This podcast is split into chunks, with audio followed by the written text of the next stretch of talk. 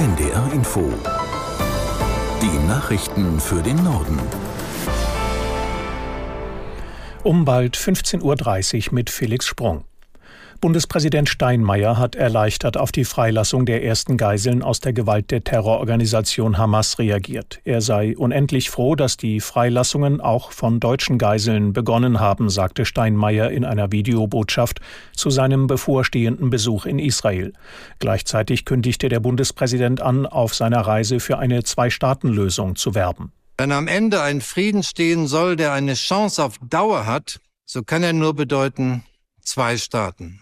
Die Idee der zwei Staaten war in den vergangenen Jahren vor allem eine Geschichte der verpassten und vertanen Chancen. Verpasst von der internationalen Gemeinschaft, vertan auch durch die Ausweitung israelischer Siedlungen im Westjordanland.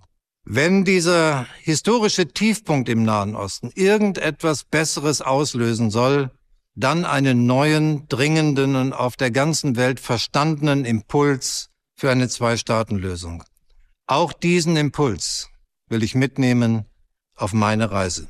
Bundespräsident Steinmeier vor seinem bevorstehenden Besuch in Israel. Die Hamas hatte gestern 24 Geiseln freigelassen. Im Gegenzug entließ Israel 39 palästinensische Häftlinge. Der Austausch von Geiseln und Häftlingen soll heute fortgesetzt werden. Außenministerin Baerbock hat ihre Partei eindringlich zur Unterstützung für den umstrittenen Asylkompromiss in der Europäischen Union aufgerufen. Deutschland müsse alles daran setzen, dass in den Verhandlungen von EU-Kommission, Parlament und Mitgliedstaaten rasch eine Einigung gelinge, sagte Baerbock auf dem Grünen Bundesparteitag. Aus Karlsruhe Chris Berdrow. Baerbock spricht in ihrer Rede von schmerzhaften Kompromissen, die aber nötig seien. Sie wirbt für mehr Ordnung, ohne sie gebe es keine Humanität. Ohne die geplanten Reformen, so sagt es Baerbock in Karlsruhe, werde man das Grundrecht auf Asyl, eine verbindliche Verteilung und auch die staatliche Seenotrettung kaum erhalten können. Dabei kommt es in den Augen der Ministerin auch aufs Tempo an. Sie warnt, rechte Populisten und die Putins dieser Welt warteten nur darauf, dass Europa sich im Streit über die Asylpolitik selbst selbst zerlege.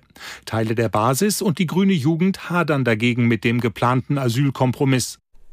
In Berlin haben sich tausende Menschen vor dem Brandenburger Tor zu einer Friedensdemonstration gegen den Krieg in der Ukraine versammelt. Prominenteste Rednerin auf der Kundgebung ist die ehemalige linken Politikerin Wagenknecht aus Berlin oder Tischewski.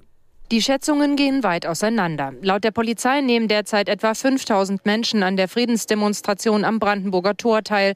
Den Veranstaltern zufolge sind es mehr als 20.000.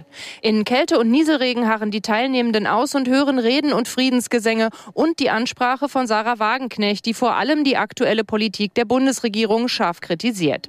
Sie wirft Bundesverteidigungsminister Boris Pistorius seine Rüstungspolitik vor. Deren Ziele bezeichnet Wagenknecht als Wahnsinn und Entsetzlichkeit grundsätzlich. Aufgerufen zur Teilnahme an der Demonstration hatte ein breites Bündnis aus linken Politikern, Gewerkschaften, Aktivisten, Publizisten und Künstlern. Deutschland steuert offenbar in diesem Jahr auf Rekordzahlen bei Krankmeldungen zu. Die Rheinische Post schreibt unter Berufung auf Daten der Krankenkasse DAK, der Krankenstand im dritten Quartal habe bei fünf Prozent gelegen und damit das bereits sehr hohe Vorjahrsniveau noch übertroffen. Im Schnitt hatte demnach jeder DAK-versicherte Beschäftigte im Quartal fast fünf Fehltage. Auch Techniker Krankenkasse und Barmer registrierten zuletzt einen hohen Krankenstand. Einer der Gründe für die vermehrten Arbeitsunfähigkeitsmeldungen sei jedoch auch die Einführung des elektronischen Meldeverfahrens, welches die tatsächlichen Krankenstände genauer abbilde, so die Barmer. Auf Madagaskar kann der bisherige Präsident Razuelina trotz massiver Proteste der Opposition für weitere fünf Jahre regieren. Razuelina erhielt die absolute Mehrheit der Stimmen. Aus Johannesburg Karin Wehrheim.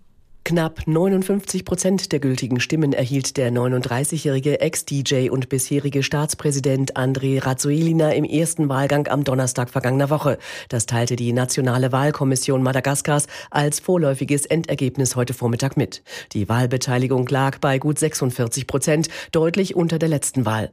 Noch vor der Bekanntgabe erklärten zehn der insgesamt 13 Kandidatinnen und Kandidaten das Wahlergebnis für nicht legitim. Sie hatten zum Boykott der Wahl aufgerufen.